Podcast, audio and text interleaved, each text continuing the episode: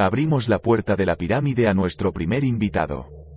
Periodista y reportero de investigación titulado por UASD Santo Domingo, y prácticas realizadas Telemicro.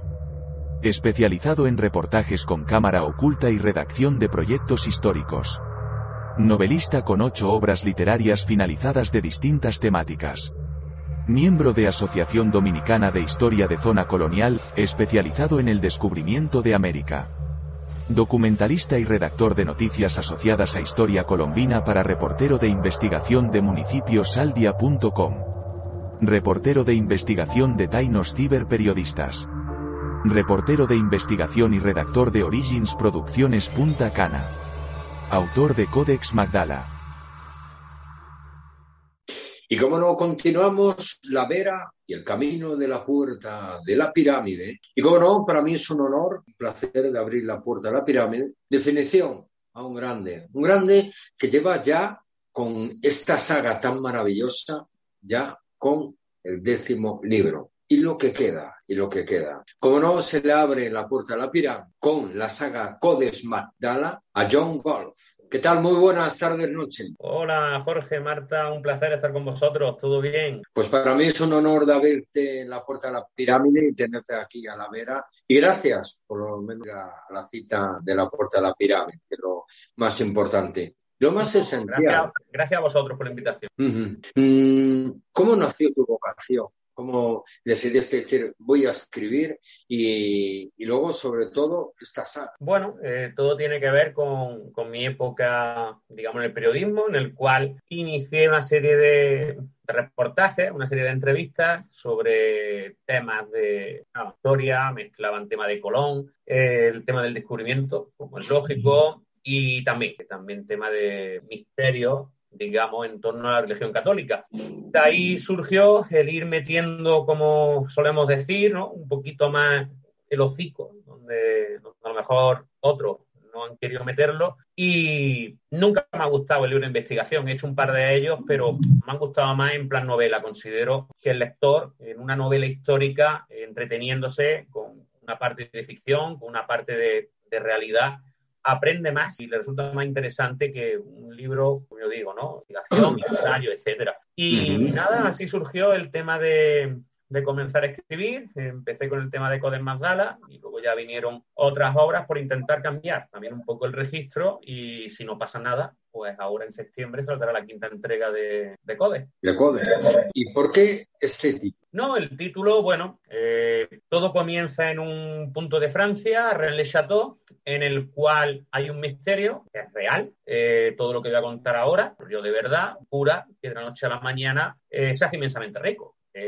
Se sabe que hizo una reforma en la iglesia, encontró una serie de pergaminos en lo que era el altar visigodo de, la iglesia, que estaba dedicado a María Magdalena y empieza a profanar tumbas, empieza a, amasar cantidad de dinero increíble, se construye una mansión, eh, empieza a hacer fiestas en la que acudía incluso realeza europea. Entonces hay muchísimo misterio en torno a lo que pudo descubrir este hombre y de ahí viene el título, ¿no? Ese inicio en Rennes Chateau, el Abad Sonier, eh, la iglesia Santa María Magdalena, unos códices, pues Codes Magdalena. De ahí es de donde viene, el título. El título. Y bueno, eh, realmente mm, también define el título con unos personajes principales, ¿no? Que es donde se desarrolla la trama y empieza ya esta, este viaje y esta aventura de descubrimiento, un poco al, no al estilo Indiana Jones, pero entre Indiana Jones y sobre todo lo definen y dicen que es mucho mejor, según la crítica, ¿vale? Que Código da Vinci. Bueno, eh, yo como siempre digo cuando me hacen esa pregunta en algún medio, eh, siempre digo que no me toca a mí eh, digamos, comparar mi obra con, el código y ojalá un día, ¿no? Llegar a vender eh, los libros que vendió el código da Vinci. Si es verdad, eh, lo tengo que reconocer, que en su día, eh, cuando yo empecé a escribir mi trama, yo no leí el libro del código da Vinci, pero sí vi la película, ¿vale? y me dijeron que en, en un momento da incluso la película eh, tenía más información que el libro. Información histórica, ojo, porque el Priorato de Sion realmente no existe, ¿vale? Eso fue un invento de Perplantar. Eh, lo único aporte, digamos, histórico que da Dan Brown en la saga es que supuestamente Jesús de Nazaret y María Magdalena tuvieron una niña que se llamó Sara, pero él dice que nació en Francia y no nació en Francia. La leyenda la llama como Sara la egipcia, nació en Egipto. Eh, es el único, y que el concilio de inicial fue en el año 325. Es decir, si tú coges el código da Vinci eh, y coges un rigor histórico, no hay, no hay nada. Eh, eso era lo que yo no quería cometer. Yo sí tuve claro desde el primer momento, cuando empecé a escribir code, que yo lo que quería era precisamente, y parece ser que lo he conseguido, es que el lector tenga al alcance de la mano esa información que se le traslade y que en un momento dado no fuese capaz de distinguir realidad de ficción. Si yo te digo que ese cura profanaba tumbas, por verte un ejemplo, no es porque lo diga yo, es que ahí están, en la página web están las dos denuncias, entregaron eh, en el archivo histórico las dos denuncias que en 1894 y 1895 los vecinos del pueblo le ponen, eh, con el alguacil, a Berenguer Sonier por profanar tumbas, cambiar lápidas de sitio y borrar inscripciones, ¿de acuerdo? Eh, si yo te digo que hay un juicio en Juan de Letrán a un papa que había muerto un año antes, que pusieron allí el esqueleto y que, a los huesos que quedaban allí, ese esqueleto putrefacto, le cortaron los dedos, lo esparramaron por el suelo, es que eso sucedió de verdad, es que es el sínodo cadavérico. ¿Qué es lo que ocurre? El lector se sorprende, cree que es ficción, lo busca en Internet, y cuando ve que es real, eso lo agradece. Entonces, creo que esa es la mayor, con todo mi respeto, vuelvo a repetir, al código da Vinci, pero creo que esa es la mayor eh, diferencia entre el código da Vinci y Codes Mazala. Eh, siempre es un placer como que te llegue un historiador de Jaén y te diga, oye, yo creía que la historia del Santo Rostro era esta que me habían contado siempre y cuando leí la historia que tú cuentas del Santo Rostro en Codes Mazdala, me informé y realmente es la que cuentas tú. Eh, eso es un, digamos, un halago, un premio. Creo que, esa es la base de Codes Mazdala y es la que resaltan todos los lectores, ¿no? Que, llega un momento en el que no sabes dónde termina esa ficción y dónde empieza la realidad. Eso es lo que estaba yo pensando y, es la realidad.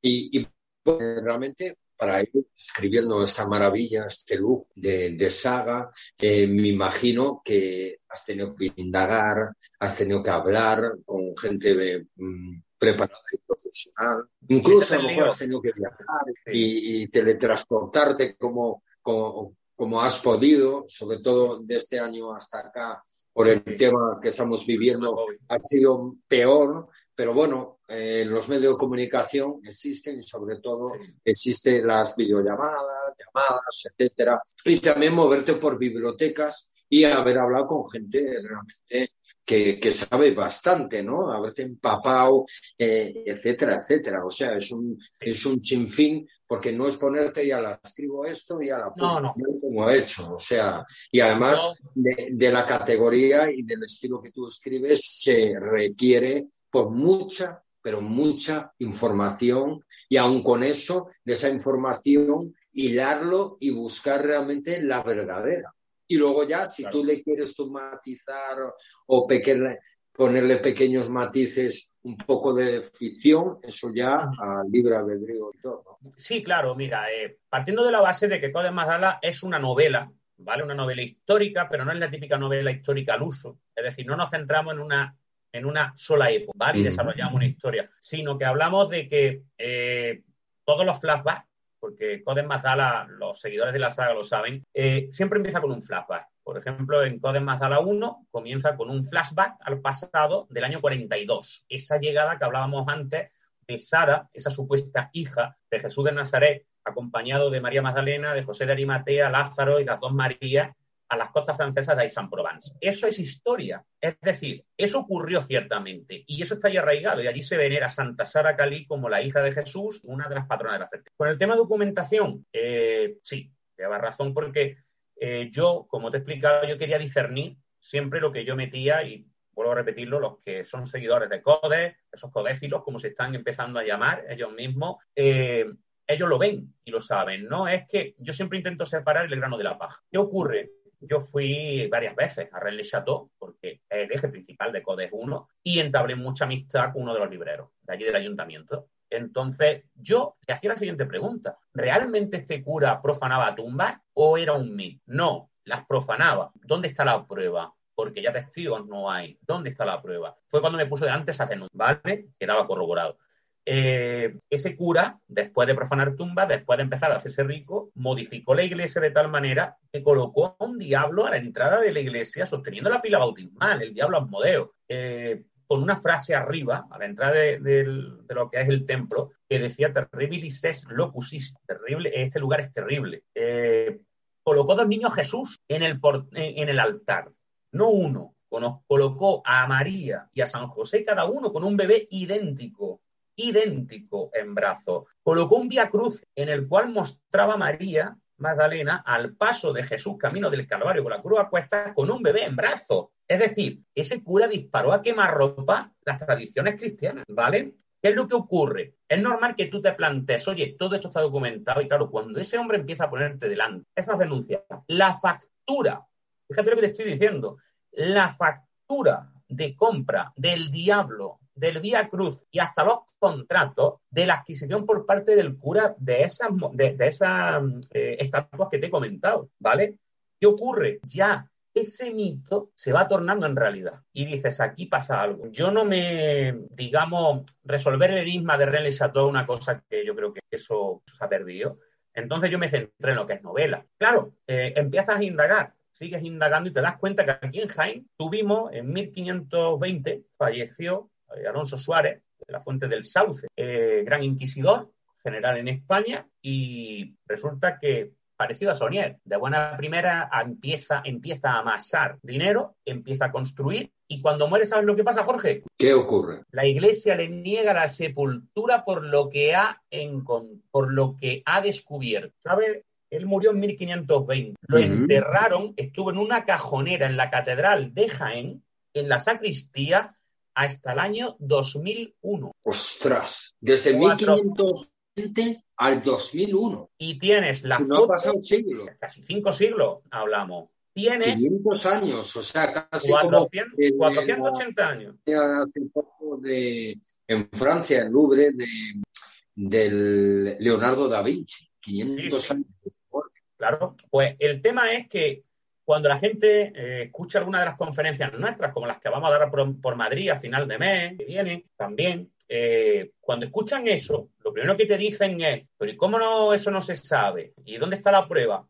La prueba la tiene en que nosotros presentamos hasta una foto del día que por fin enterraron ese hombre en la catedral, esa momia, pero es que incluso Carmen Polo y Franco, bueno, Franco no, Franco no llegó a ir a la catedral, pero Carmen Polo fue a visitar el cajón del obispo insepulto en Jaén.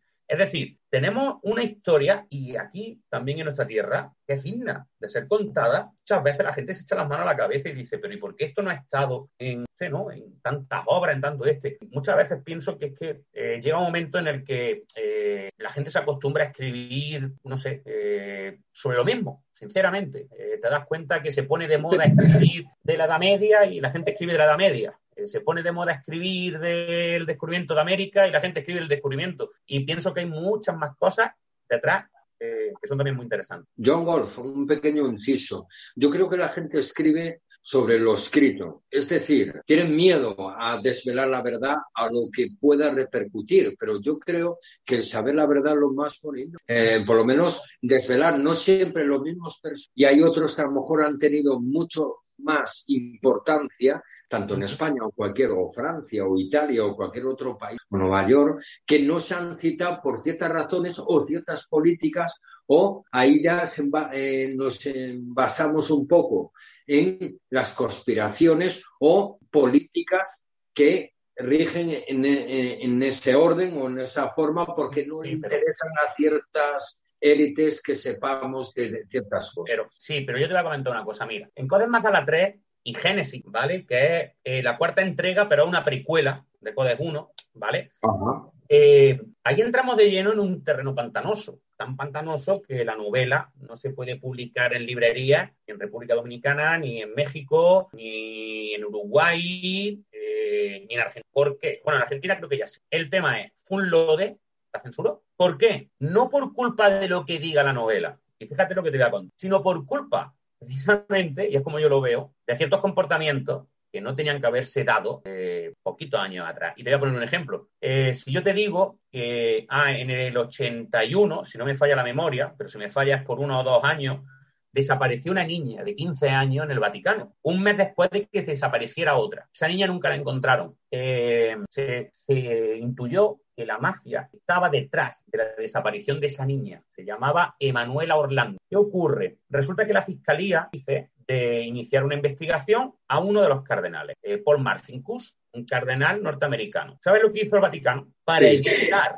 para evitar investigaran a Marcis y ojo al dato por secuestro, por tráfico de menores, etcétera, le dio asilo diplomático en el Vaticano, no saliendo ese hombre de la Santa Sede hasta que falleció para evitar el escándalo de un juicio contra Marx. Yo no soy el culpable de que yo toque eso en Codes Mazdala. Los culpables son los que hicieron desaparecer esa niña y los que dieron, digamos, coartada, si llamarlo, protección a una persona que iba a ser investigada por eso. Pero ahora viene lo más fuerte. Resulta que en el año 2019 la familia de Manuela Orlandi recibe un chivatazo. Un chivatazo de una ex amante de un capo de la mafia súper famoso, estaba muerto. Y le dice que Emanuela junto con Gregory, la otra niña, están enterradas en una tumba, en dos tumbas que están juntas en el cementerio teutónico del Vaticano. Una es conocida como la tumba del ángel, donde estaban enterradas una marquesa y una condesa, ¿vale? Una princesa y una condesa. Resulta de que cuando por fin consigue permiso la familia para que se sumen esas dos tumbas, ¿sabe lo que ocurre? ¿Qué ocurre? No hay rastro, no solo de Manuela Orlandi ni Michelle, ni Michela Gregori, es que no hay ni un simple hueso, ni un simple resto, ni siquiera de las nobles que estaban enterradas.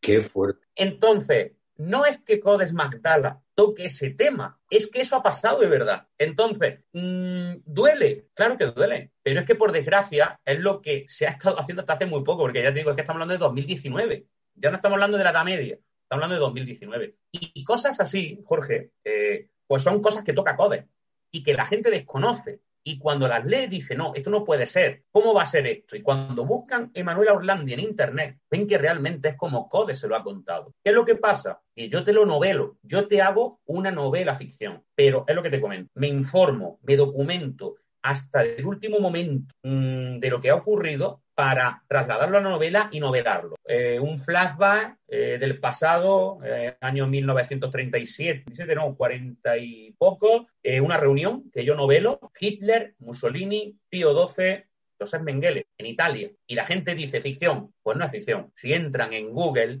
y ponen ese día, en ese sitio, ven que se produjo una reunión entre un papa que era partidario, parece ser, porque nunca lo condenó, de los nazis con Adolf Hitler, Vito Mussolini y con Joseph Mengele. ¿Qué hacían esos cuatro juntos? Ahí es donde empieza la ficción de Coden Mazda. Qué bueno, qué bueno. Y bueno, eh, realmente eh, para llegar a un enclave, etcétera, mmm, y sobre todo has citado eh, María Magdalena y demás, me viene también ahora, me, me remonto un poco a la época un poco de, de, los templarios, ¿no? Un poco eh, de Rosacruces, los templarios. ¿Qué papel desempeñan también aquí en tu gran saga? Pues mira, un papel, digamos, importante, pero no en lo que es el desarrollo de la saga, sino, digamos, en poner en situación al lector. ¿Vale? Eh, los templarios fue una orden militar muy, muy importante, la Edad Media, y de hecho el invitado que teníais anterior a mí, a, a Cristian, eh, que él es latino, yo he tenido el placer de vivir en República Dominicana durante casi, casi, ocho años, y sé de lo que hablo, allí está muy embebido, ¿no? El tema Colón, el tema Colón también, y, el tema templario, pues sirve en la novela para situar ciertas cosas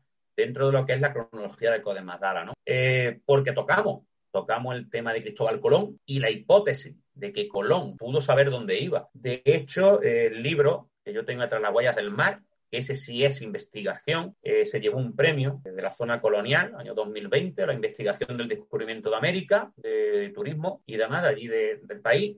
Y, y bueno, eh, tocamos de lleno el tema templario y parte de ello se toca en CODE. Y te voy a poner más que un ejemplo. Eh, ¿cuánta gente no habrá leído los diarios de Bartolomé de las Casas? Fue la persona que detalló el viaje de Colón desde que salieron hasta que llegaron, ¿no? Y toda la expedición que hicieron. Y cuando tú lees los diarios de Bartolomé de las Casas, te das cuenta de, de cosas que dices, pero vamos a ver, ¿por qué esto nadie lo ha novelado o lo ha sacado en una investigación? Te voy un ejemplo. El propio Fray, Bartolomé de las Casas recoge que Colón lleva un mapa cuando llega a Canarias porque se ha roto el timón creo que era el timón de una de las que llevaba un mapa con una isla dibujada y una barrera de coral. Eh, incluso una carta que estaba en el Archivo de Indias de Sevilla, manuscrita de Colón al rey Fernando, en el que él mismo le expone que al llegar a Cibo, a Cuba, pues eh, uno de sus arqueros ha visto a un monje trinitario. Pero claro, es que a él no le acompañan trinitarios, le acompañan dominicos. Cuando tú coges el atuendo trinitario de esa época y coges el atuendo templario, es el mismo, ¿vale? Es decir, hay una serie de cosas, vamos, de hecho hay una anécdota muy buena y es que incluso en los diarios de Fray Bartolomé de las Casas, eh, la gente, incluso yo, bromeo con que vieron un ovni, porque Fray Bartolomé de las Casas dice que al llegar a un punto eh, vieron una bola de fuego bajar del cielo y entrar en el mar. O sea, estamos hablando de que mucha gente dice que es el primer avistamiento ovni, ¿no? Eh, detallado en escrito de, como tal, ¿no? De, pero es una anécdota. El tema está en que los templarios juegan un papel muy importante, pero eh, a nivel cronológico, para situar luego al lector de lo que se va a encontrar con respecto al tema del descubrimiento de América, las dudas sobre Colón y el desarrollo de la trama de Codemar. Pequeño inciso, eh, también hay que dar las gracias a, la prensa, a, a Víctor Fuentes y sobre todo a tu gran editorial y Idras, eh, que significa el árbol de la vida, pero es más el árbol del conocimiento, ¿no? Es más el, árbol del conocimiento de la mitología nórdica. Eso es. Bueno, pues eh, continuamos el viaje y sobre todo este viaje tan maravilloso que lo describes de tal manera, mm, eh, realmente ir viviendo todo, todos esos momentos y luego comenzar a hilar y demás, eso ha sido un reto de la leche. Y, luego, aparte, mm, ¿qué te ha dado miedo? ¿Qué te ha dado miedo Es decir, mm, lo escribo así, lo pongo así, darle vueltas y, luego decir, lo defino así? ¿O realmente has cogido a ciertas personas que te lo han leído y a lo mejor te han ayudado un poco a, detallarlo de una manera más sutil y, más, eh, más, es verdad que es, verdad, es verdad que por mi programa de, radio hemos entrevistado y poco a poco va haciendo también amistad con grandes autores, ¿vale? Con otros grandes autores y eh, les deja que vayan leyendo algo y demás, pero que va escribiendo y es verdad que todo consejo es bienvenido. Eh, los lectores incluso se han dado cuenta que a partir de la tercera entrega de Code, que yo titulé Apocalipsis, ¿vale? Ven que hay un salto eh, narrativo importante. Un gran autor, hicimos premios, me, dio el consejo de que intentara trasladar, eh, como si estuviera viendo un Google Maps, por decirlo así, ¿no? al lector, a eso. que cogí el consejo, lo llevé a la práctica y lo llevé a cabo sobre todo con uno de los escenarios, las catacumbas del Vaticano. Eh, me imaginé que estaba allí, yo no, yo no he tenido el, placer porque me encantaría bajar a las, catacumbas del Vaticano, la ciudad de los muertos, me encantaría, pero sinceramente no he bajado. Pero eh, vi muchos documentales en el sentido de por situarme, por ver, etcétera, ¿no? Incluso eh, había un paseo virtual muy cortito de una de ellas, creo que era de San Sebastián, si no me equivoco, y lo que hice fue trasladarme allí mentalmente. Y qué es lo que yo sentiría en ese sitio y qué es lo que yo leería y qué sensación me daría, ¿no? Es decir, el lector fueron, puedo decir, ocho o nueve páginas escribiendo aquello. Yo eso, si no me lo hubieran aconsejado, yo nunca lo hubiera hecho, eh, porque yo siempre intento ir directo, ¿vale? Entonces lo llevé a cabo y gustó, gustó muchísimo. Cuando cogí Génesis ya lo plasmé, ya hice el experimento con Apocalipsis, por así decirlo, y en Génesis ya lo terminé de plasmar.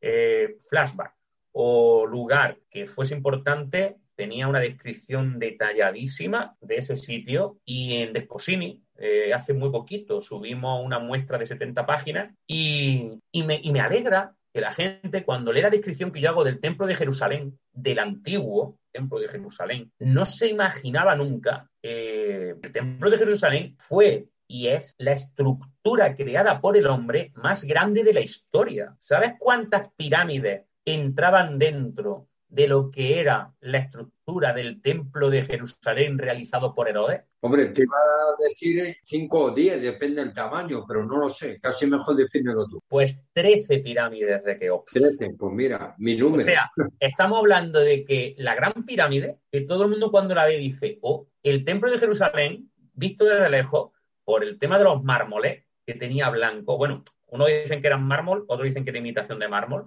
pero el tema era que el sol le hacía brillar de tal manera que la gente se pensaba que era una montaña nevada. O sea, imagínate las dimensiones. Eh, eso la gente lo agradece, porque la gente pues no tenía constancia ni idea de, esas cosas. Y, esa es una de las cosas que también ahora estoy llevando a cabo, el tema de, las obras que, hago y cojo todos los consejos. Y la verdad que tengo la suerte, eh, Sandra Aza, eh, Luján, Amelia, Eugenio, es que me faltan, me faltan gente que, que se vuelva. mandamos un saludo grande a Sandra Aza, que lo hemos tenido aquí hace poco, a la vera de la Puerta de la Pirámide, es seguidora y le encanta nuestro programa, con su gran libro Líbelo de Sangre.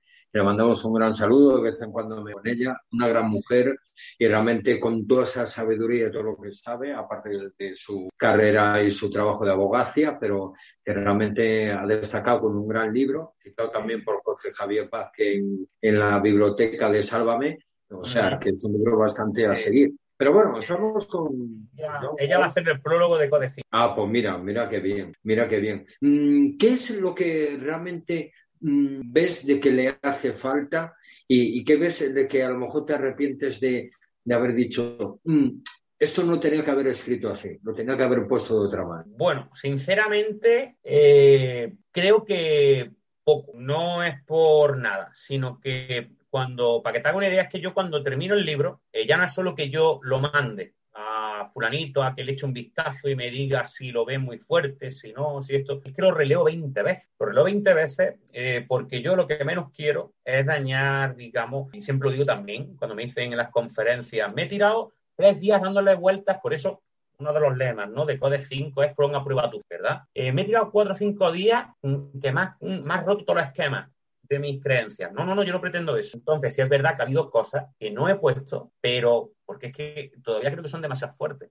Pero es que por desgracia es que son verdad. Es posible que las ponga en Code porque Code 5 va a ser el cierre de la saga. Y el reto mío es que la quinta no solamente pueda estar a la altura de las otras cuatro, que lo supere. Y eso es muy complicado. Eh, hablo con Sandra, hablo con Amelia, hablo con Eugenio, que es el profesor de literatura y también del blog del, libro Eres tú, es el que está haciendo la lectura cero, y cuando te dicen, oye, es la mejor, sigue así, es cuando te envalentonas, ¿no? Y quieres seguir aportando más y más. Pero sí es verdad que ha habido cosas que si yo las llego a poner, no es que te hubieran caído ni denuncias ni cosas de esas, porque yo considero que el Vaticano y que toda esa gente tiene cosas más importantes de las que ocuparse que de cosas más. Pero eh, sí es verdad que la gente diría, wow, esto realmente pasó. Y cuando vieran que realmente pasó, a lo mejor esa prueba de fe se convirtió en otra cosa. Pero estoy atento a Desposini, a Code 5, que me voy a vaciar.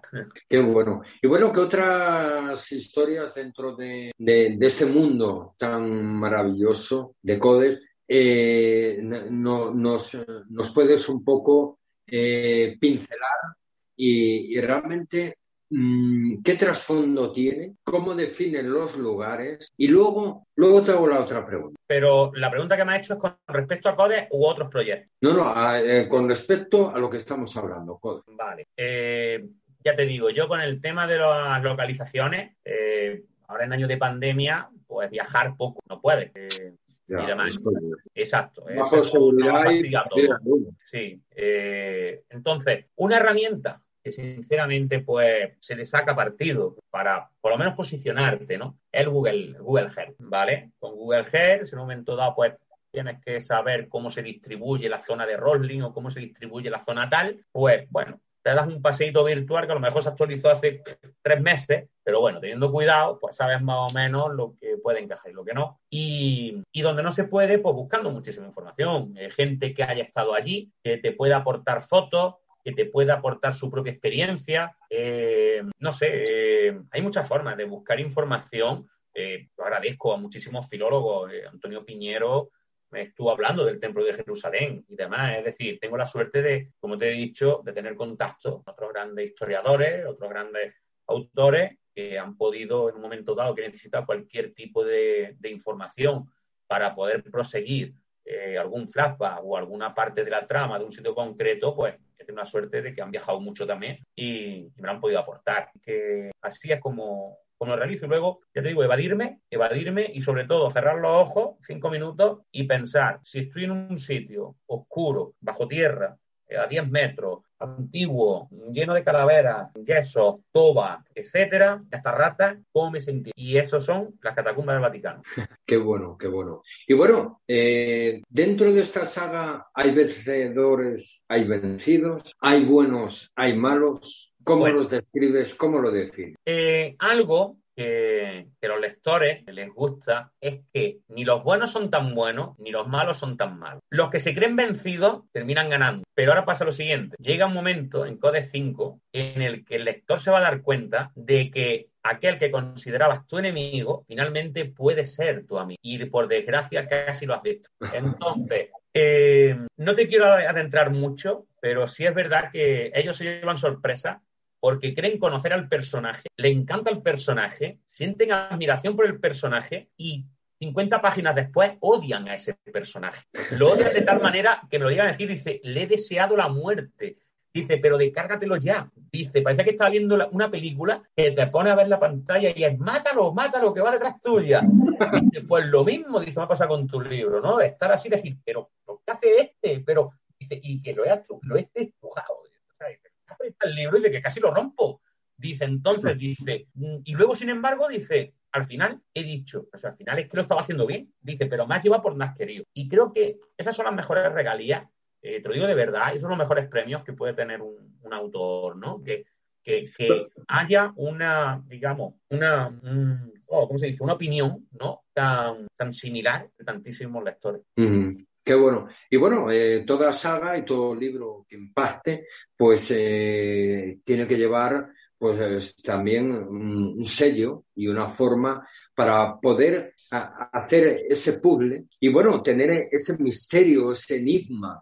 Entonces, mm, a través de que eh, has dicho que son pergaminos, entonces cada, cada, libro tiene un pergamino, misterio, un algo ir buscando sobre, sobre algún lugar o algo? No, eh, todo comienza, eh, los dos protagonistas, uno de ellos es periodista de investigación, Sablé, y recibe el encargo de que tiene que ir a cubrir un reportaje a Relis. Relis a todo el pueblo donde este cura descubrió esos pergaminos y, digamos, de la noche a la mañana, ¿no? Por resumirlo un poco, pues tras descubrir una serie de cosas y unos comportamientos extraños, empezó a amasar una gran riqueza. Em, esa riqueza de ese, de ese cura empieza por, eso, por unos pergaminos. Eh, ¿Qué es lo que pasa? Eso les lleva a otras, digamos, pues, a otras pistas, a otro enclave, a otra serie de, cosas. Eh, les llevan para Jaén, para Escocia, y fíjate, en la segunda parte entramos de lleno en la historia del Santo Cáliz de Valencia, eh, el Papa Luna, tema de de, la tumba de Rinagar, en la India, y en Apocalipsis, pues, bueno, su propio nombre lo indica, ¿no? Creo que ahí eh, la acción es la parte principal de la trama, historia, sí, pero sobre todo acción y, todo lo que tiene que ver con el Vaticano. Luego tiene Génesis, que es, digamos, la precuela, la vida de uno de los personajes favoritos de todos los lectores, que es Bruno Di Blasi, de cómo Bruno Di Blasi, un investigador de la Congregación de los Guardianes de la Fe, eh, tengo que decir el nombre que yo le pongo, entre comillas, es ficticio hasta cierto punto, porque sí existe la Congregación para la Doctrina de la Fe, eh, y es la Inquisición del siglo XXI. El Santo Oficio se pasó a llamar la Congregación de la, para la Doctrina de la Fe, y yo le llamo Congregación en el libro, Congregación de los Guardianes de la Fe. Entonces, como ese eh, investigador del Vaticano empieza a tener serie de preguntas, una serie de, temas en su cabeza en los cuales le hace sospechar que no está en el bando correcto y empieza a indagar, se topa con, parte de esa realidad que hay detrás de en la novela del Vaticano y comienza a dar pie a lo que es Codes Dara, ¿no? Así que toca muchísimas cosas, eh, ten en cuenta que hablamos de los cátaros, hablamos de, los templarios, hablamos de hospitalarios de San Juan, hablamos de Cristóbal Colón, hablamos de los nazis, eh, hablamos del Vaticano, hablamos de... Sí, pero eh, eh, ya lo sé, pero ¿qué quiere, qué, qué quiere esos personajes encontrar? ¿Qué buscan? ¿Qué búsqueda? No, simplemente, a ver, ellos lo que van es, digamos, a cubrir un reportaje, se topan con una serie de, inconvenientes y entonces eso les hace ese, digamos, olfato periodístico de seguir tirando. Ellos no saben en ningún momento hasta dónde van a llegar, ni en la mitad de los problemas que se van a meter, ni lo que van a perder por el camino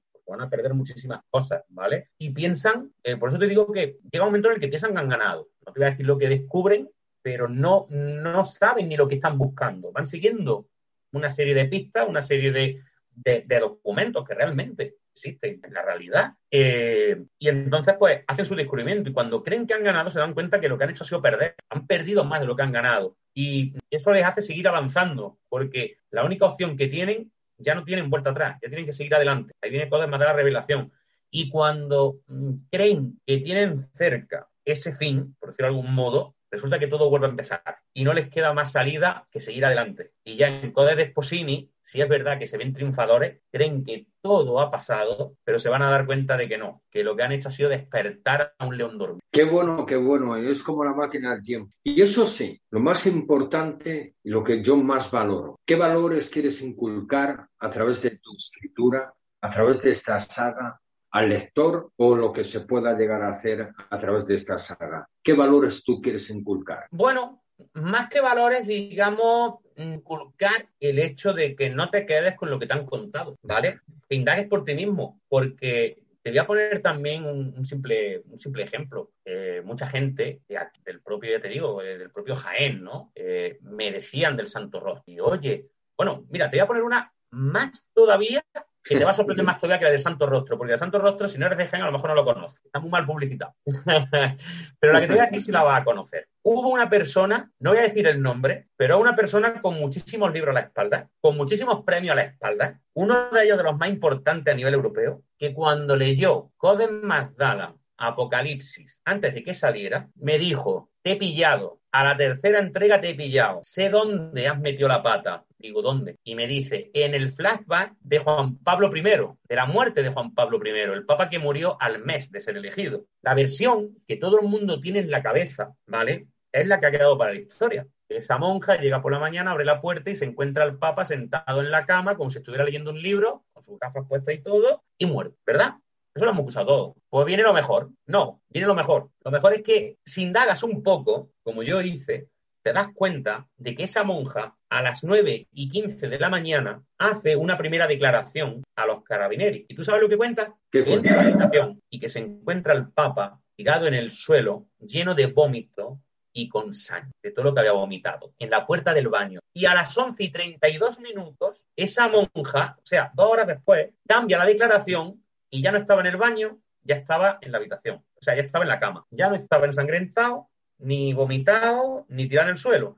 Ya estaba sentado leyendo un libro. Entonces, ¿qué es lo que ocurre? Yo en Code Mazdala te pongo y te describo y te dramatizo la primera versión, no la que luego la monja quiso cambiar totalmente. Entonces, cuando yo le demostré a ese escritor, digo, mira, dice, yo tenía asumidísimo que la versión de la monja era esa, digo, es que hay que indagar. Entonces, no hay inculcar valores, pero sí a lo mejor despertar ese interés por la gente de decir, pues yo tengo pensamiento de esto, pues vamos a leer, ¿no? Vamos a buscar ese, ese, ese gusanillo investigativo, ¿no? Eso es lo que en un momento dado más me gusta, ¿no? Cuando hago un club de lectura, como hay ahora, un par de ellos funcionando, y te dicen, mm, he tardado más en leerlo porque a medida que leía buscaba en Google para ver si lo que me estaba diciendo era verdad era ficción era todo verdad y yo no sé qué. Eso, eso gusta, eso gusta, ¿no? Porque lo está entreteniendo, está teniendo una lectura incluso más interactiva, ¿no? Y, y la verdad que, que, eso es una de las cosas que intento pues, que el lector diga. Qué bueno, qué bueno. Y bueno, yo para mí es un honor de tenerte a la vera de la puerta de la pirámide. Espero que hayas disfrutado, nosotros más de ti, por todo tu eh, por ser tan sabio, por todo lo que nos estás transmitiendo y por lo menos despertando y darnos cuenta de muchas cosas que la historia no es tal como la pintan, sino que hay que profundizar, hay que estudiar y aún con eso tienes que seguir, ¿no? Gracias por, por ser como eres, tan natural como la vida misma, por ser tan honesto, por, por, darnos luz donde realmente creíamos que había luz, pero realmente faltaba algo más de luz. Realmente esa luz era un poco opaca, oscura, era un espejo de la oscuridad. Gracias por darle la vuelta y ver la realidad. Gracias por tener esa máquina del tiempo en tu trabajo, en tu escritura y por lo menos plasmarlo para hacernos ver que realmente ese tiempo siempre muchas veces hay cosas que se vuelven a repetir. De creer de haber pensado de que hemos logrado un objetivo y luego resulta que cuando hemos llegado ahí nos quedamos tan pequeños que tenemos que seguir aún investigando e indagando con, e, con esos grandes personajes. Y gracias por realmente haber acudido a la cita de la puerta de la pirámide. Esa puerta de la pirámide que cuando la abrí realmente no sabemos quién va a acudir. Para mí, todas las personas sois iguales y cada uno pues nos inculcáis y nos despertáis algo. Pero tú realmente nos has despertado lo que realmente es la historia, desde René hasta el mismísimo Papa o, realmente tocar Valencia, tocar eh, eh, Jaén y tocar muchas cosas que poco a poco eh, irás plasmándolo, plasmándolo en esta maravillosa saga y en estos maravillosos libros. Puedes Magdala, gracias por existir y siga así, porque realmente tú eres la voz de realmente la historia. Pues muchísimas gracias, un placer y para lo que necesitéis ya sabéis dónde estoy. Lo que sí, John Gold, antes de terminar, ¿cómo pueden conseguir esta maravilla? Le damos gracias otra vez a Víctor Fuentes, también gracias a Sandra Aza y a personas que has citado. Le mandamos un saludo muy grande desde aquí, desde la Puerta de la Pirámide. Y eh, gracias también a, esta editorial, que quiero que lo cites tú ya para cerrar eh, esto. ¿Y cómo pueden conseguir esta saga o ir poco a poco, ir comprándola y leyendo? Sí, pues mira, eh, en cualquier librería, eh, tan solo con, acudir y dar el nombre del, título, si no lo tienen, se lo van a enviar en menos de unas 72 horas. Eh, lo pueden conseguir en cualquier marketplace, ya sea Carrefour, eh, Corte Inglés, Casa del Libro, Fnac y, bueno, el Amazon, como es lógico, hoy en día Amazon. Y, bueno, también en la web de, la editorial, y el Editorial, es, incluso lo pueden solicitar, firmado y dedicado, cuenta que yo no paso todos los días, ni toda, cada dos días por la editorial, cuando, cuando paso dejo firmado los pedidos que ha habido y se los mandan con un saco de lectura y todo bien bonito. Así que nada, no tienen excusa. Eh, la única excusa que pueden tener, ¿sabes cuál es, Jorge? ¿Cuál es? No, querer poner a prueba su fe. Ahí está, qué bueno, qué bueno.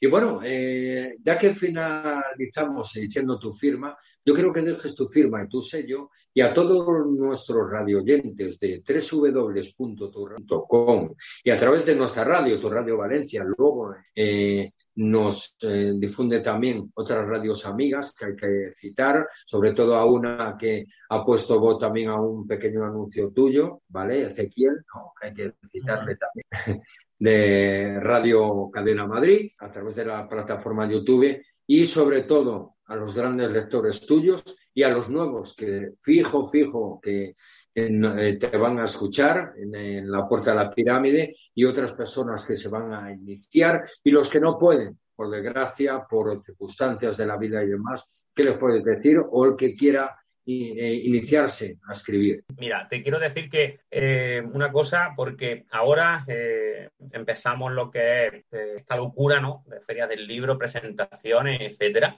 vamos a estar el 28 en Madrid, el 29 en Paracuello, el 30 también en Paracuello, luego vamos para León. Pero la gente que no pueda acudir. León. Sí, pues la gente que no pueda acudir. que no, que no pueda acudir a la editorial. Eh, yo soy, como dice mi gran amigo, bueno, yo lo tomo como gran amigo, pero buena persona, Javier Sierra, escritor, dice, tú tienes dos cosas muy buenas, Jorge. Digo, ¿cuáles son? Una, haber nacido en Benvibre, porque el primer libro templario que se ha encontrado y hallado de momento hasta el día de hoy ha sido Señor de Benvibre, de Enrique Gil y Carrasco, y luego dos, en nombre de tu programa, La Puerta de la Pirámide. Sí, perdona. Nada, que eh, decirte eso, ¿no? La editorial, en la página web codesmazdala.com ha habilitado un registro gratuito que se puede registrar y se le activa una zona VIP en la cual van a poder seguir en vivo, en streaming, eh, todos los eventos eh, que se van a hacer de Codes Mazdala, desde presentaciones en librerías, firmas de libros, eh, conferencias, la conferencia de Paracuello, las charlas en Cafetería Ágora en León, la firma de libros de León, la firma de libros de Paracuello, la librería Libros de Arena Madrid, es decir, todas se van a emitir por ahí en streaming, las van a poder disfrutar, tienen la ocasión y si quieren, y te traen el tema, así que no tienen excusa ninguna para, para perderse las conferencias y los eventos de... Pues qué bueno, les mandamos un saludo a todos, pero bueno, ¿cómo, quieres dejar como firma y sello en el programa a todo? Como firma y sello, pues muy sencillo. Si te gusta la historia, si te gusta eh, la acción y sobre todo, como dicen muchos de los, de los lectores, ¿no? Te gusta una novela adictiva, que te cueste soltarla. Lo digo porque eh, es lo que ellos dicen, entonces creo que date la oportunidad, ¿no? A Codes Mazdala y como te he dicho antes, y como solemos decir al final de las conferencias, adéntrate en Codes Mazdala y ponga prueba tú. Qué bueno. Y bueno, eh, realmente finalizamos diciendo, no se olvide, saga Codes Magdala. ¿Qué te gusta la aventura? Pues ya sabes, Codes Mazdala. Fuerte abrazo, amigo. Igualmente a todos. Muchas gracias. Nuestro siguiente invitado.